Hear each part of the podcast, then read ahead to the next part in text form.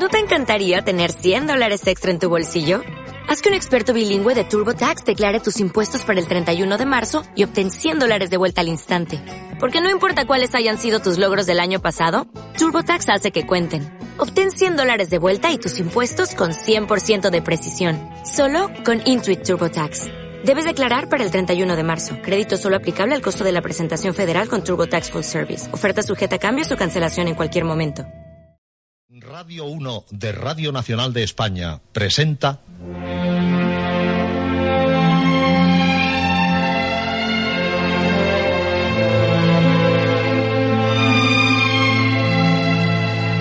Historias.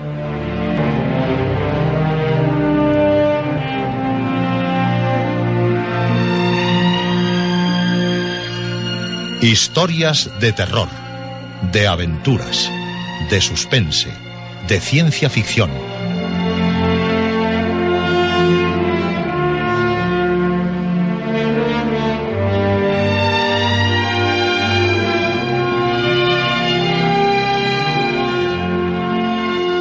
Un programa escrito y dirigido por Juan José Plans.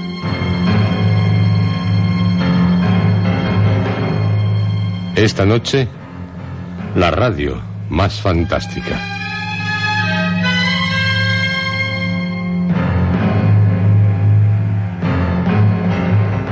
Esta es su noche, la de usted, y usted, y también usted, la noche de cuantos desean vivir las más fantásticas, las más extraordinarias, las más inquietantes historias, las de este programa, historias.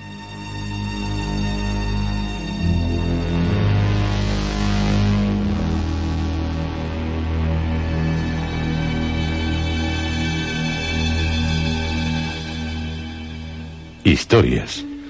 La radio más fantástica. Oh, esta breve definición del programa no es de ninguno de nosotros. Y sí, de un miembro del Club Historias. Un club al que se pertenece con ya solo escuchar el programa. La radio más fantástica. Nos gusta, nos gusta mucho. Seguro que a ustedes también. Se le ha ocurrido a Belén García Hernández, de Salamanca, que así ha titulado su proyecto de fin de carrera. Historias. La radio más fantástica. Deseamos que en la Facultad de Ciencias de la Información de la Universidad Pontificia de Salamanca le hayan dado la mejor nota. Se lo merece. Porque nosotros, pero sobre todo ustedes, son, somos fantásticos.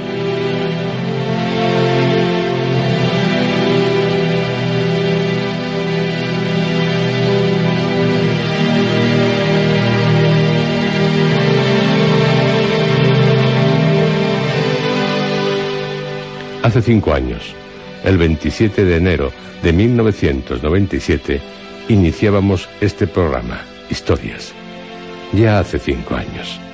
Hasta ahora, incluyendo el de esta noche, 257 programas. Miles de folios, cientos de horas de grabación, algunas en directo desde el Teatro Jovianos de Gijón, 257 horas de emisión. Y cada vez con más oyentes, contando con más miembros del Club Historias. Hay que celebrarlo.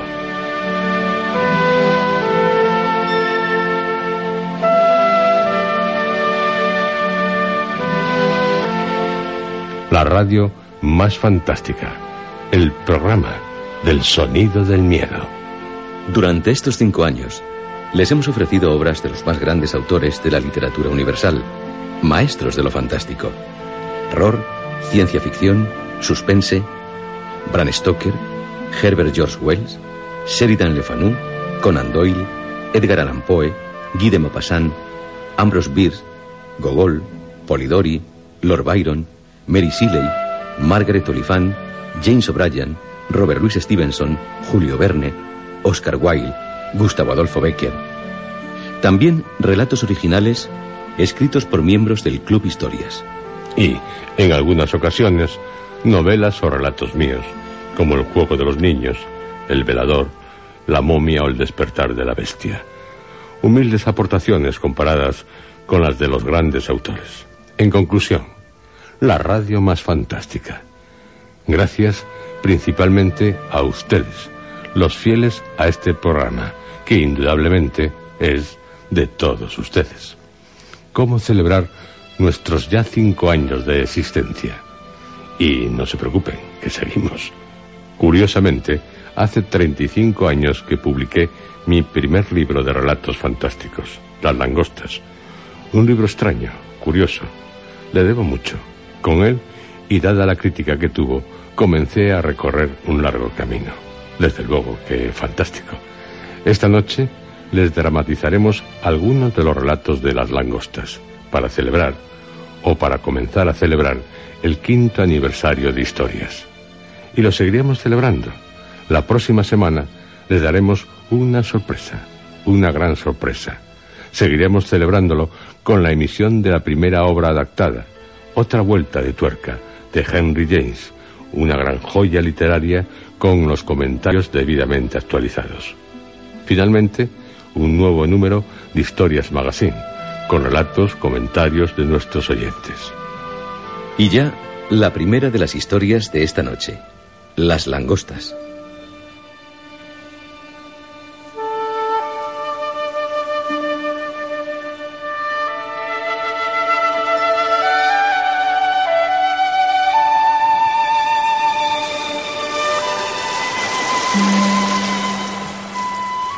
Cansado de sonreír a las sirenas que se recostaban sobre las olas, me dediqué a desabrochar la arena.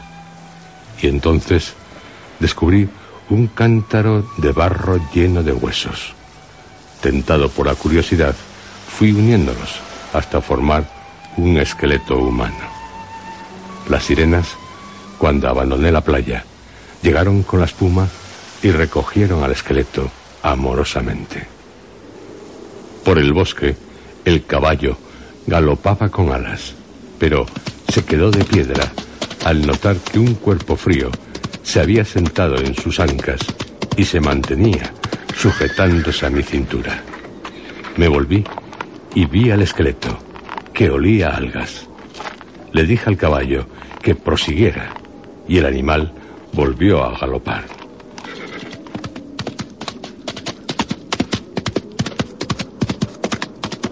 Al llegar a la cabaña, el esqueleto ya no estaba en las ancas del animal. Y, al acercarme al pozo para beber, me encontré con el cántaro de barro. En su interior, un agua fresca había suplido al racimo de huesos. Apuré el contenido y mi cuerpo se sintió aliviado. Oí una trompeta y una estrella se desprendió del firmamento. Sus formas blancas y de mujer desnuda cayeron dentro del pozo, y de este comenzó a brotar un humo negro que se disipó tan pronto las langostas volaron alrededor del pozo. Llegaban por millones y me encerré en la cabaña. Por la ventana miré a las langostas que me miraban. Los rostros de los insectos eran semejantes a los de los hombres y los cabellos de oro semejantes a los de las hembras. Las pachicilus portaban coronas sobre sus cabezas. Las histocercas tenían colas como la de los escorpiones y petos de hierro las estaranautos. Como la nieve va cubriendo los campos, los bosques y las montañas, así las langostas iban oscureciendo el paisaje. Y la cabaña quedó convertida en un huevo al que en cualquier momento se le podría resquebrajar la cáscara. El esqueleto, que se calentaba ante el hueco de la chimenea, se me acercó y fue como si entrara en mí, porque desapareció y creí que mi cuerpo cobraba más fortaleza. Entonces salí y el caballo galopó por mucho tiempo, hasta que a nuestro alrededor se hizo nuevamente de día. El sol abrazó nuestras siluetas fatigadas. La ciudad, blanca y fulgurante como un espejo, estaba desierta. Oí gemidos en un habitáculo y penetré en él. Un hombre era devorado por langostas que hábilmente se habían adueñado de la ciudad, como pude comprobar en poco tiempo. Y me alejé de aquel lugar. Por el sendero avanzaban cuatro jinetes. Se detuvieron ante mí. El que montaba un caballo blanco llevaba un arco. El que montaba un caballo bermejo llevaba una espada. El que montaba un caballo negro llevaba una balanza. Y el que montaba un caballo bayo llevaba fuego. Me preguntaron si iba a proseguir y les contesté que sí. Algo discutieron entre ellos, mientras los animales relinchaban con coraje.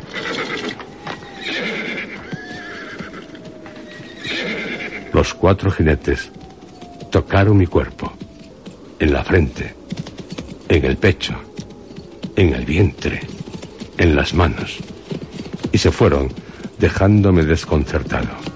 Pero lo que más me sorprendió fue ver cómo el sendero y el bosque desaparecían detrás de ellos. Así que me quedé en una inmensa llanura, como en un gran desierto. Hinqué las espuelas al caballo y galopé hacia aquella raya horizontal que supuse sería el horizonte. Cuanto más avanzábamos, más se alejaba la raya horizontal. Se hizo de noche y, agotados, dejamos que el sueño acariciara nuestros pensamientos.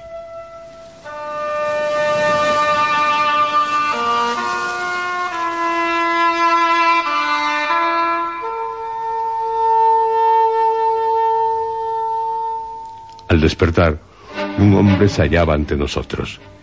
Iba vestido de pies a cabeza, cubierto por grandes mantos. Solo se veía un pequeño hueco a la altura de los ojos, pero dentro parecían reinar las tinieblas. También me preguntó si iba a proseguir y le contesté que sí. Entonces comenzaron a salir estaranautos que lucharon conmigo hasta que a todas las pude atravesar sus petos de hierro. En aquel lugar solo quedó un montón de mantos. Íbamos dejando un arroyo de sudor.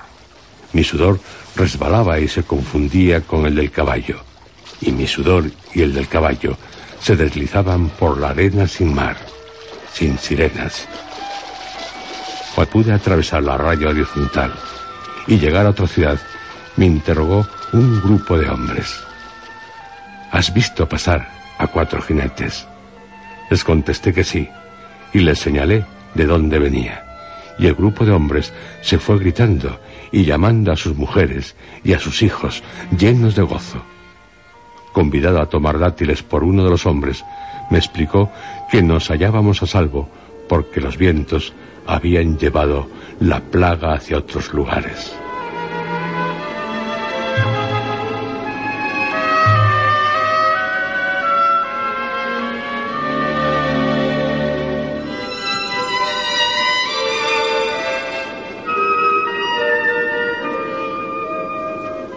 Al día siguiente me uní a una caravana de mercaderes. En una de las bolsas, por tercera vez, me encontré con el cántaro de barro.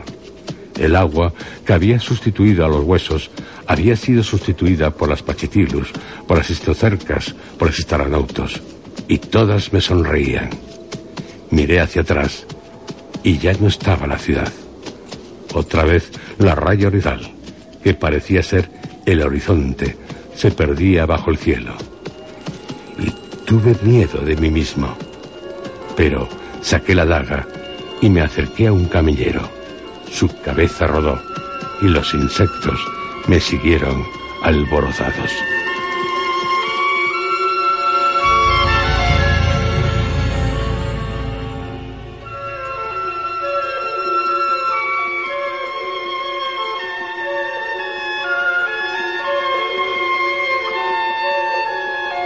Las langostas. Un relato que para el crítico Guillermo Díaz Plaja presenta un mundo irrespirable de playas desiertas, como las que aparecen en los cuadros de Giorgio de Quirico o en algunas películas de Berman. Encuadran las fantasmagóricas peripecias a medio camino entre la invención y el sueño.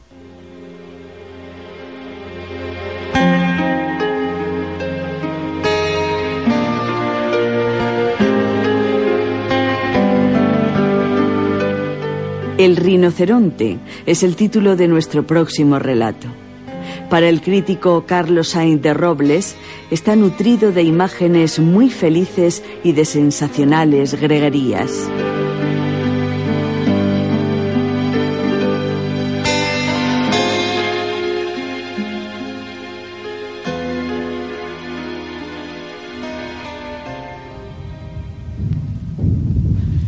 El rinoceronte se lanzó contra las barras de hierro. La gran jaula se estremeció. Las manos se crisparon, los ojos saltaron de las órbitas, un hombre perdió las lentillas, centenares de gritos se hicieron uno. La tierra se convirtió en un tambor en el que las patas del rinoceronte interpretaban un ritmo frenético lleno de ira.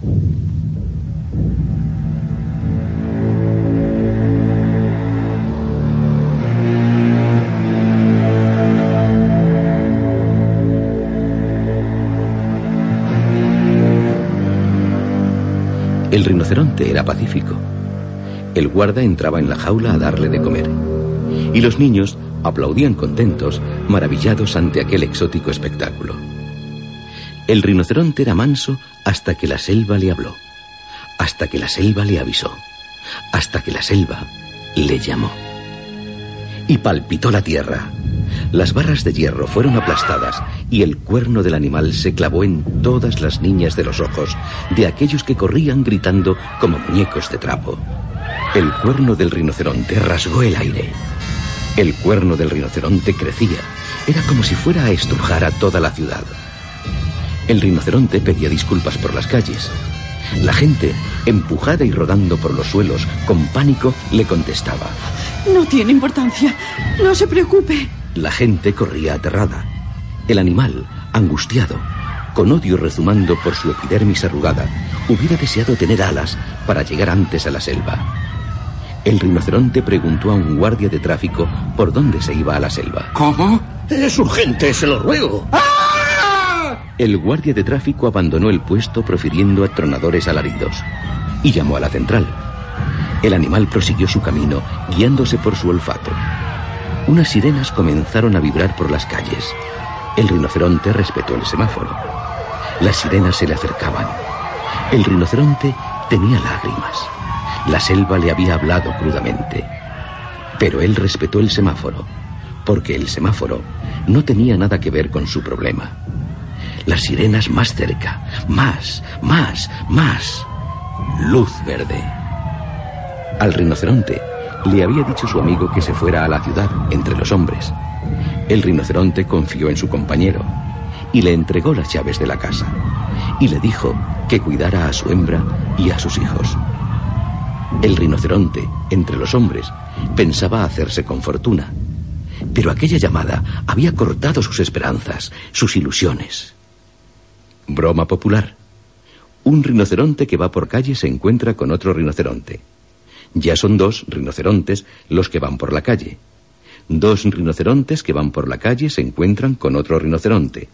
Ya son tres rinocerontes los que van por la calle.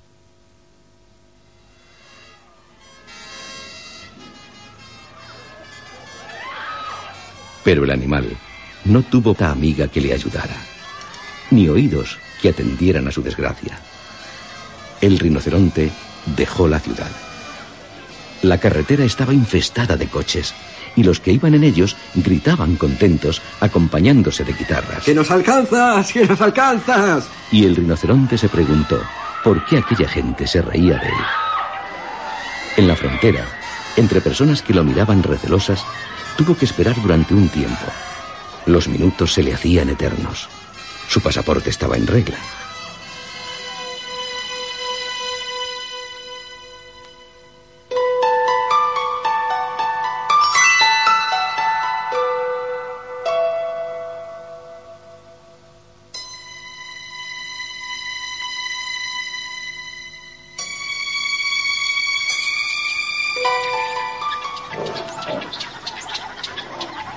Y la selva recibió el rinoceronte con estupor.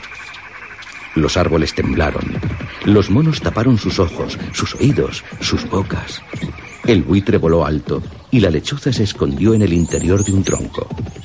El león se quitó la corona de rey y el elefante se agazapó detrás de una azucena. El día se abrió y la noche se abalanzó sobre la grieta, penetrando por entre las luces.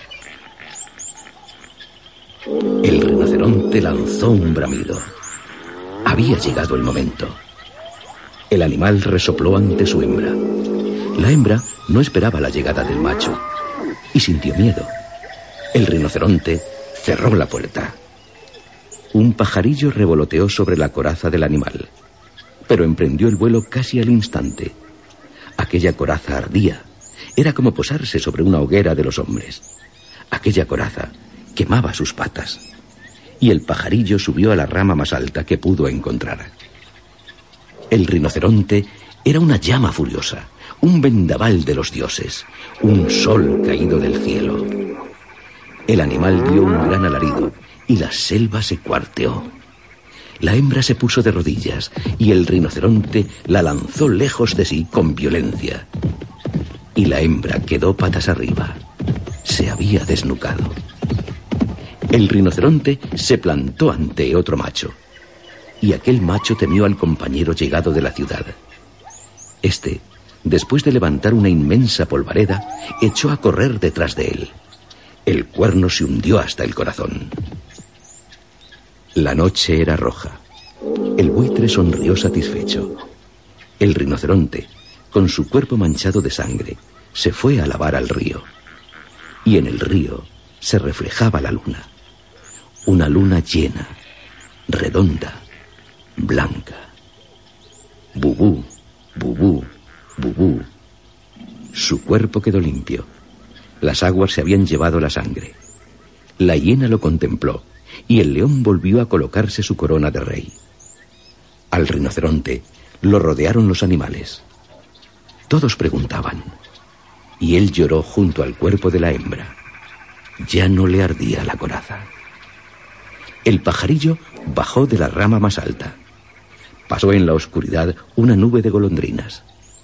El elefante acarició con su trompa el cuerpo del rinoceronte. La lechuza sacó sus libros. En ellos estaban las leyes de la selva. Se colocó unas gruesas gafas y comenzó a estudiar. El buitre se situó encima del rinoceronte que tenía el corazón abierto. Las cebras pintaron de negro sus rayas blancas y así se vistieron de luto. Los pelícanos formaron un pasillo por el que avanzaba con solemnidad el rey de la selva, seguido de sus centenares de hembras. El rey de la selva se sentó en el trono que le colocaron las panteras y esperó a que hablara la lechuza.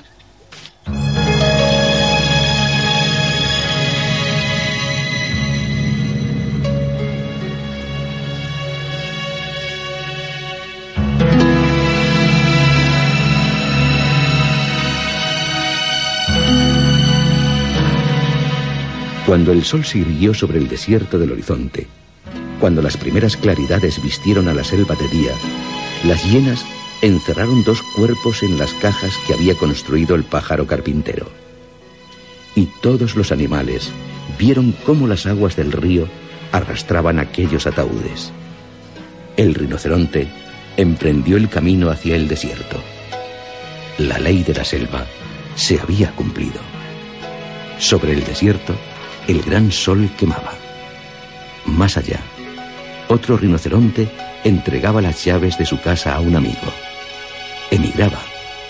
Le pedía que custodiara a su hembra y a sus hijos. Iba a donde estaban los hombres, a por fortuna.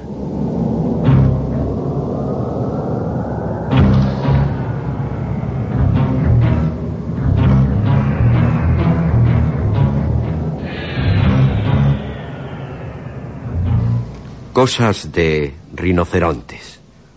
O no solo de rinocerontes.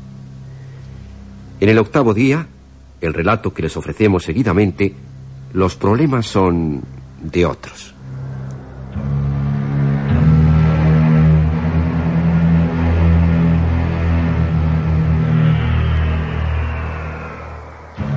Los dos cuerpos desnudos se abrazaron temblorosos. Ya se acercan.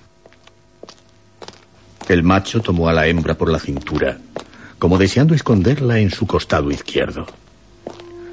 Unos pasos mecánicos, invariables, monótonos, comenzaron a retumbar al fondo de la estancia. ¿Qué querrán esta vez de nosotros? La hembra había hablado entre dientes en un susurro. El macho irguió el cuello. Unas sombras, finamente alargadas, se abalanzaban sobre ellos.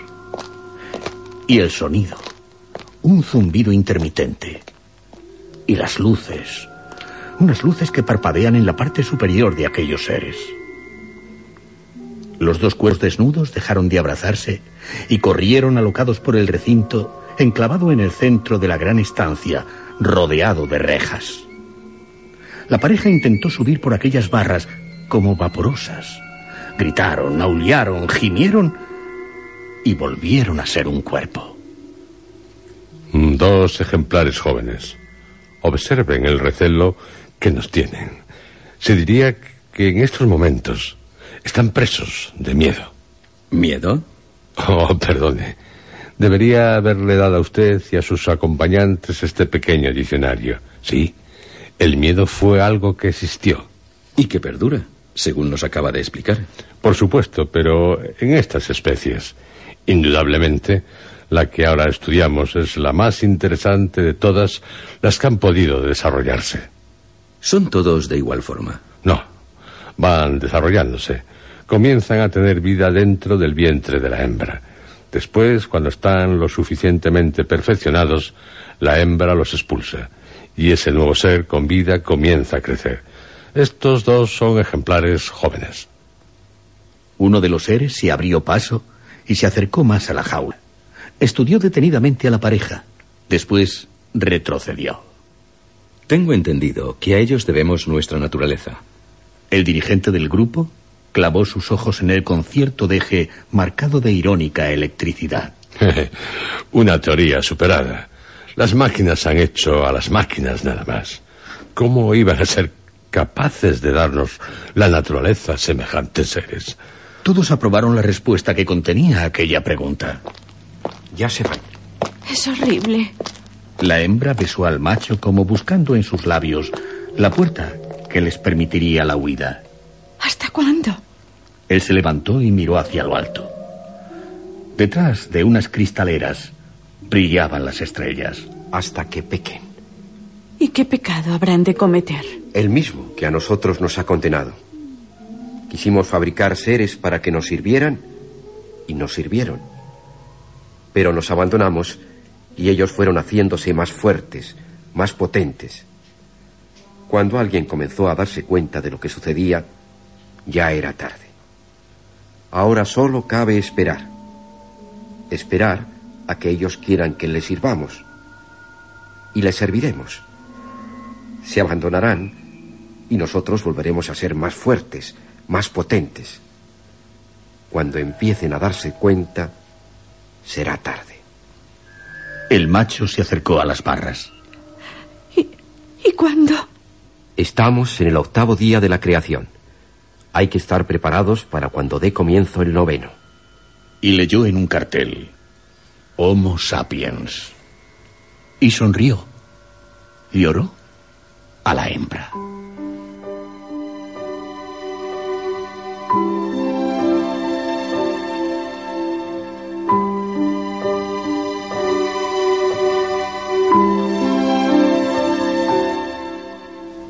¿Ocurrirá? Tal vez. Para algunos, el octavo día no está tan lejano. O eso creen. Paleontología es el título de la breve historia que ya se inicia. El profesor Capek sacó un polvoriento libro del estante más alto de la biblioteca. Soplé para quitar el polvo que rodeaba al ejemplar y leí el título. Gran Grimorio o arte de conjurar los espíritus celestes, aéreos, terrestres e infernales con el verdadero secreto de hacer hablar a los muertos, de ganar siempre que se juega a la lotería, de descubrir los tesoros ocultos y otros portentos. Me parece muy interesante. Naturalmente que lo es. Eh, Si realmente lo va a leer, se lo dejo. No es frecuente que me ataque esta debilidad, la de dejar mis libros. Pero este es un caso especial. Sé que usted lo cuidará y que sacará provecho de él. Amigo, le considero mi mejor alumno. Quedo de su confianza muy agradecido, profesor. Sí, me quedo con el libro. Y ahora vayamos a lo que es el principal motivo de esta entrevista. ¿Qué desea saber? El profesor Capek me invitó a sentarme en un sillón al lado de su mesa. Quisiera que me explicara la lección del lunes. Verá, creo que se me han escapado partes de especial importancia. O tal vez sea que necesito más detalles. ¿El lunes? ¿El lunes? Era la lección acerca de las creencias del hombre de Cromañón. Ah, magnífico. Un capítulo de la historia estremecedor. Se trataba de una primitiva y salvaje trepanación de la cual pocos pacientes sobrevivían. El hombre de Cromañón, al librar batallas, creía que los espíritus de los muertos se vengarían. De esto se derivaba que si una persona se deshacía de otra matándole, no conseguía nada, ya que sería perseguido por el espíritu del fallecido. Tuvieron una idea bastante ocurrente, hemos de reconocerlo. Los vencedores, una vez que hacían huir a los supervivientes del bando derrotado, se acercaban a los muertos y les abrían un orificio en el cráneo. Les succionaban la masa encefálica y, así opinaban, el espíritu del enemigo pasaba al interior de ellos, no pudiendo causarles de esta guisa ningún daño. ¿Y por qué esa succión del cerebro? El hombre de Cromañón vinculaba la personalidad del individuo al cerebro. Esa es la razón. El profesor comenzó a jugar con un punzón que le servía de pisapapeles. No se vaya a cortar. Estoy acostumbrado a tenerlo en mis manos. Un viejo recuerdo de mis primeras prácticas. Los paleontólogos se extrañaron al descubrir que algunos cráneos pertenecientes al hombre de Cromañón presentaran una perforación. Tardaron en ponerse de acuerdo las hipótesis. Cada uno interpretaba el hecho a su manera. Cuando a un hombre del Paleolítico le dolía el cerebro, se pensaba que dentro tenía un demonio. Era simplemente un tumor. Pero por aquellos tiempos se desconocía lo que era un tumor cerebral. La solución ya la puede usted intuir. Si se practicaba un orificio en el cráneo, el demonio saldría por este. Pero tenía que ser dolorosísimo. Mm, nadie lo pone en duda.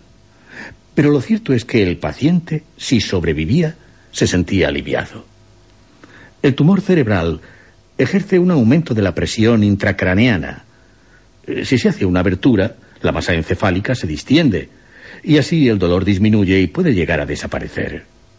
Lo peor del caso es que, una vez regenerado el tejido óseo, el paciente se veía obligado a soportar nuevas intervenciones. Tomaré nota de todo lo que me dice. Apunte lo que desee. Estoy a su entera disposición. El profesor, que se había levantado y daba vueltas a mi alrededor, no cesaba de seguir en sus explicaciones.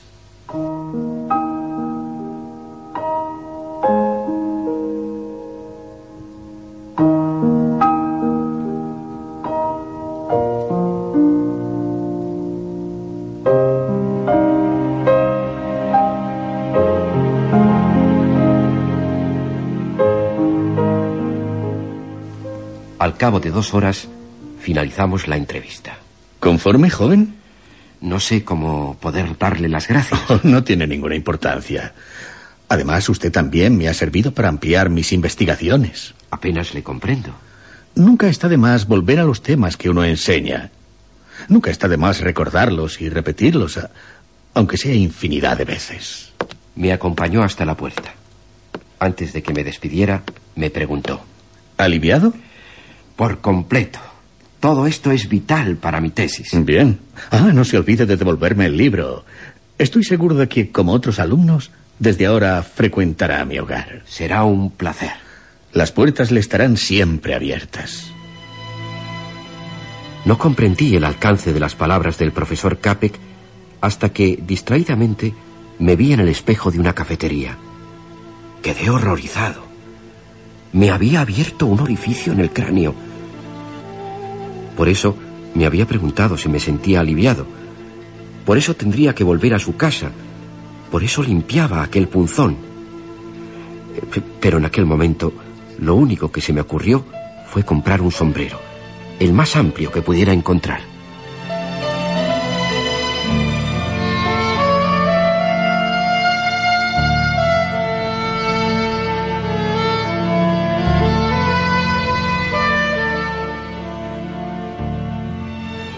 La sirena. El título del relato que seguidamente les ofrecemos.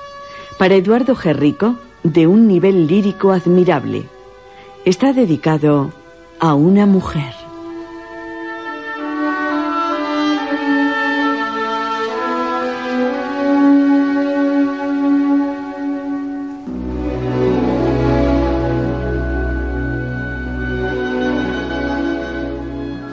Al despertar, me encontré tumbado en una inmensa playa.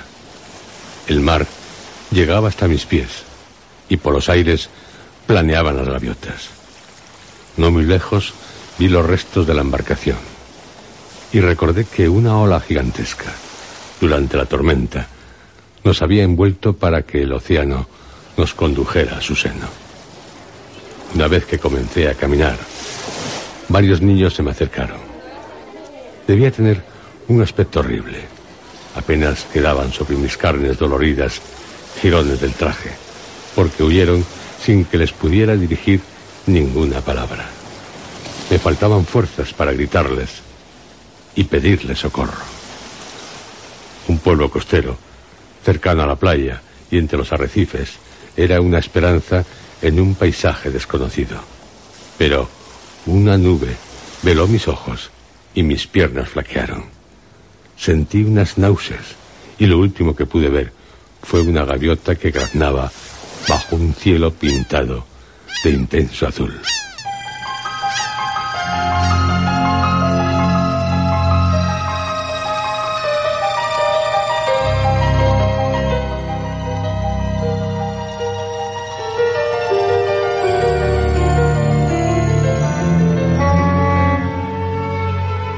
Debí estar delirando durante varios días, porque al despertar, todos los que me rodeaban sabían quién era y de dónde procedía. El mar es duro, pero noble, me dijo el viejo. Pero ella se limitaba a mirarme. Pasaba horas y horas sentada a mi lado, contemplándome. Siempre que nuestras miradas se cruzaban, bajaba los ojos y sus mejillas blancas se sonrojaban. Era como un capullo que comienza a entreabrirse. Estaba pendiente del más mínimo detalle. Una tarde, mientras arreglaba las sábanas, tomé sus manos. Se diría que un escalofrío recorrió todo su cuerpo, porque comenzó a temblar. Solté sus manos y se alejó corriendo, dejando la puerta abierta.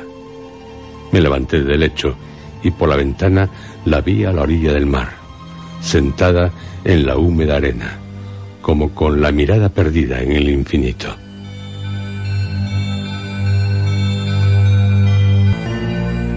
Sé que llegaron unos hombres preguntando por mí, pero el viejo les dijo que no sabía nada.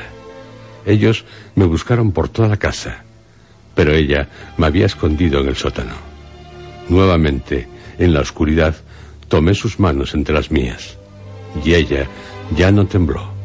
Se apretó contra mí y nos besamos, olvidándonos de todo lo que nos rodeaba.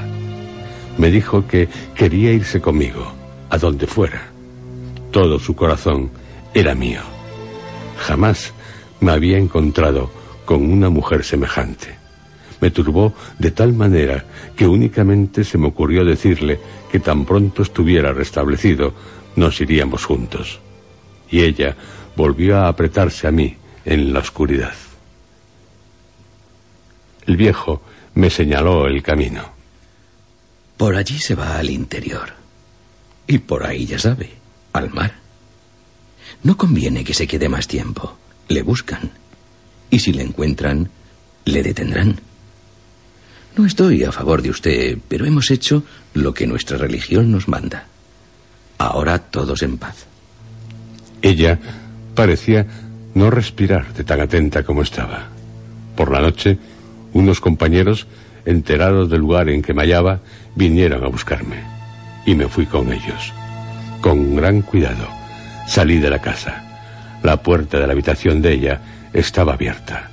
Al darle un beso en la frente, sonrió entre sueños. Ya en el mar, mientras los remos rasgaban las aguas con tanto cuidado para no romper el silencio como el que yo había tenido al dejar la casa, creí ver una figura en un arrecife.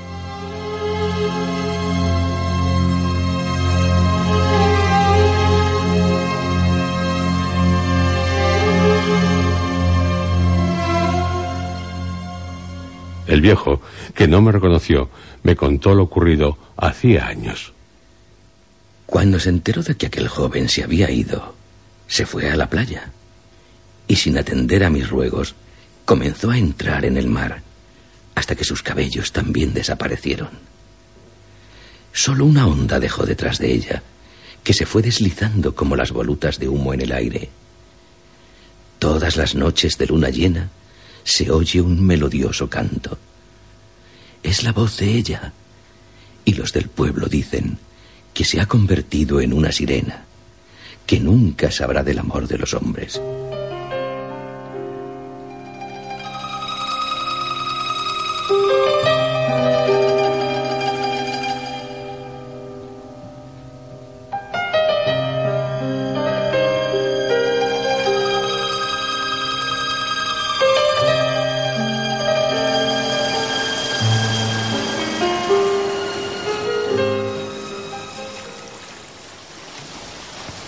¿Nueva inmersión?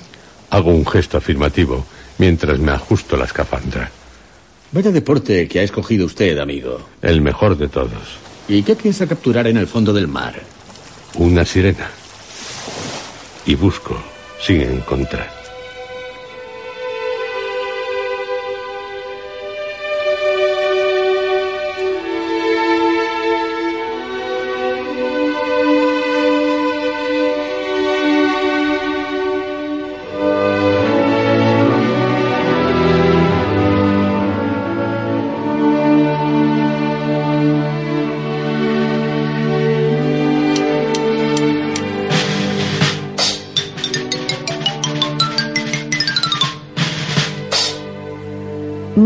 Tan poética nuestra próxima historia.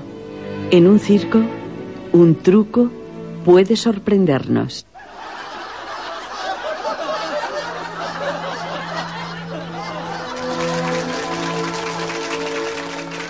Me sobran palabras.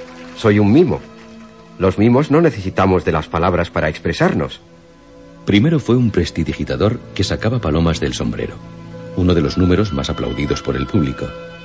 Después, una bailarina y varios perros amaestrados. A continuación, el mimo. ¿Estás, mimo? Dijo que sí con las orejas. Los perros pasaron entre mis piernas. La bailarina se apoyó en mi hombro para quitarse las zapatillas. Uf, es que aprietan de una forma. El truco del prestidigitador era fácil, con tal de saber mover a tiempo las manos. Se reduce a sacar las palomas de un bolso interior del traje, pasando la mano por una abertura del sombrero, disimulada, porque tiene forma de puerta corredera y es del mismo color y de la misma tela que el resto del sombrero. Lo que ya me parece más difícil es que los perros sumen o multipliquen, aunque obedezcan a determinados golpes. Claro que en esto el gran maestro fue Pavlov. En aquel teatro de feria, cubierto por un toldo abierto a los vientos y a la lluvia, las candilejas, que daban candilejas, eran de todos los colores. Porque de todos los colores son los teatros de feria, como la feria. En las sillas de madera y en las gradas, la mayoría con el vientre caído, como embarazadas, un público incoloro. El presentador. Y ahora, señoras y señores, grandes y pequeños, distinguidísimo público, les presentamos al extraordinario mimo en una de sus no menos extraordinarias creaciones. Algún aplauso. La historia que contó era humana, es decir, triste y alegre. Su cuerpo cantaba en el escenario sin silencio. El silencio no existe en los teatros de feria, como en la feria. Algunos espectadores se reían de sus movimientos cuando había que llorar. La mayoría le seguía sin interés, esperando que finalizara. Los niños, atentos. Al dar término a su actuación, cuando saludó al público, un pequeño lloraba.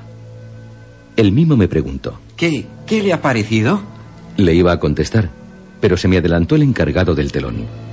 Tú entras ahí, te mueves, no sé qué demonios haces y ala, ya está. Vaya manera de ganarse la vida. Como una bailarina. ¡Oh! ¡Qué vida!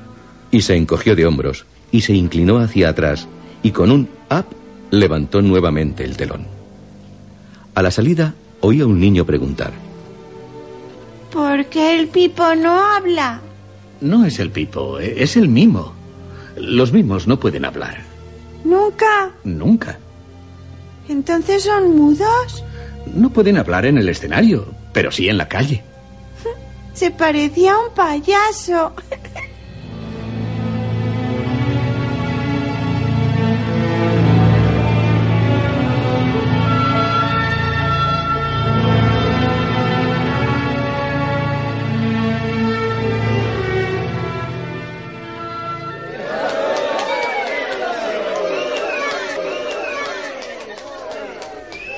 El mimo obliga a soñar. Escribe poesía en el espacio. Su cuerpo es una lira. El cuerpo del mimo ríe, llora, sonríe, solloza. El menor detalle, el menor gesto, todo sirve para expresar algo. El mimo es cómico y es trágico. Es un arte exterior que expresa el arte interior. La soledad nunca es tan soledad como cuando la encarna un mimo. En mimo, te voy a llamar así. ¿No has pensado que un día dejemos de usar la lengua, que también se convierta en una parte atrofiada del cuerpo? Sería horrible. ¿Para ti también? Eso significaría que la mímica como arte dejaría de existir. Si todos nos expresáramos como yo lo hago, todos serían mimos, y por lo tanto, nadie sería mimo. Pues eh, yo lo he pensado. Lo he pensado viéndote actuar. He creído ver a una persona sin boca, sin orejas, sin nariz. Solo unos ojos. Unos ojos y unas manos que me lo decían todo. ¿Todo? Creo que sí. El mimo tropezó con la mesa. Eh, Toma el café. He de repasar unos pantalones. Tiene gracia esta trastienda de la vida de actor. Tiene gracia. Cuando los espectadores se prendan por una obra, por una representación, se creen que todo continúa detrás de los bastidores. No tardará en comenzar la segunda parte. Sí. El número de Buffalo Bill creo que es espeluznante. ¿De veras que has comprendido mi interpretación? Pues creo que sí. ¿A qué viene? Mi interpretación lleva por título Los prisioneros. Bueno, ¿y qué? Te he dicho la verdad a medias. Estamos aquí todos prisioneros. Nadie se puede ir. El director, que es quien hace de Buffalo Bill, nos tiene encadenados. Encadenados para siempre. Pero eso es inaudito. Y todo porque debemos guardar el secreto. ¿Qué secreto? La función va a comenzar. No puedo decirte nada. Nunca podré decirte nada. Sería como suicidarme. Pero en mi interpretación está todo muy claro, amigo.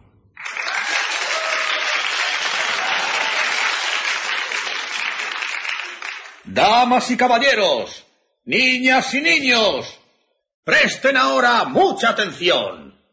El magnífico Buffalo Bill, después de sus arriesgados ejercicios, realizará un número único en su género.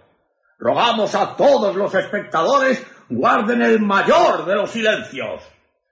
Una joven sonriente, con una faldita corta en la que brillaban las lentejuelas, se situó junto a una mampara de madera y apoyó su espalda en ella.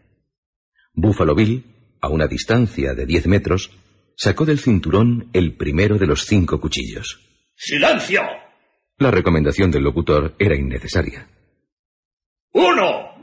El cuchillo rasgó el aire un grito de terror se elevó unánime de todas las gradas. El corazón de la joven había sido atravesado. Pero la muchacha sonreía, y el público dejó de estar de pie y también sonrió. Desde luego, nunca había visto un espectáculo semejante.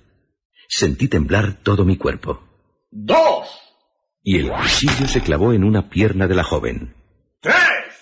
y el cuchillo se clavó en la otra pierna. En aquellos lugares en los que se habían clavado las afiladas armas salían hilillos de sangre. Un truco sensacional. La gente aplaudía nerviosa y presa del delirio. ¡Cuatro! Y el cuchillo se clavó en una de las manos de la joven. El público cruzaba infinidad de comentarios. ¡Cinco! Y el cuchillo se clavó en la otra mano. Buffalo Bill hizo una gran inclinación y las luces se apagaron por completo. En la oscuridad, los espectadores gritaban entusiasmados. Al encenderse las luces, ya solo estaba en el escenario Buffalo Bill. Alzó las manos y la musiquilla de la orquesta retumbó en todo el teatro. Pensé, parece imposible. Es un espléndido reportaje, no me lo puedo perder. ¿Has comprendido ahora? ¿El qué? Mi interpretación. Ah, el director no quiere dejaros marchar porque conocéis el truco. Teme que digáis cómo lo hace. Es demasiado fácil.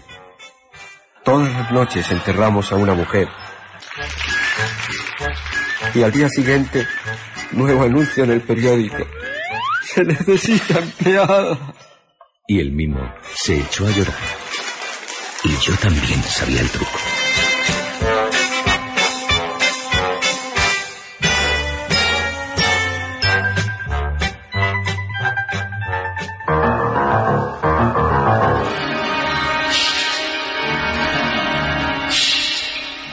Han escuchado ustedes dentro de la serie Historias.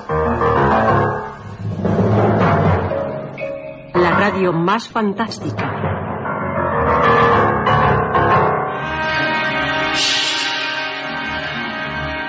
Este capítulo ha sido interpretado por Juan José Plans, José Antonio Ramírez, Luis Alonso Carrasco, Lourdes Guerras y Javier Lostalet.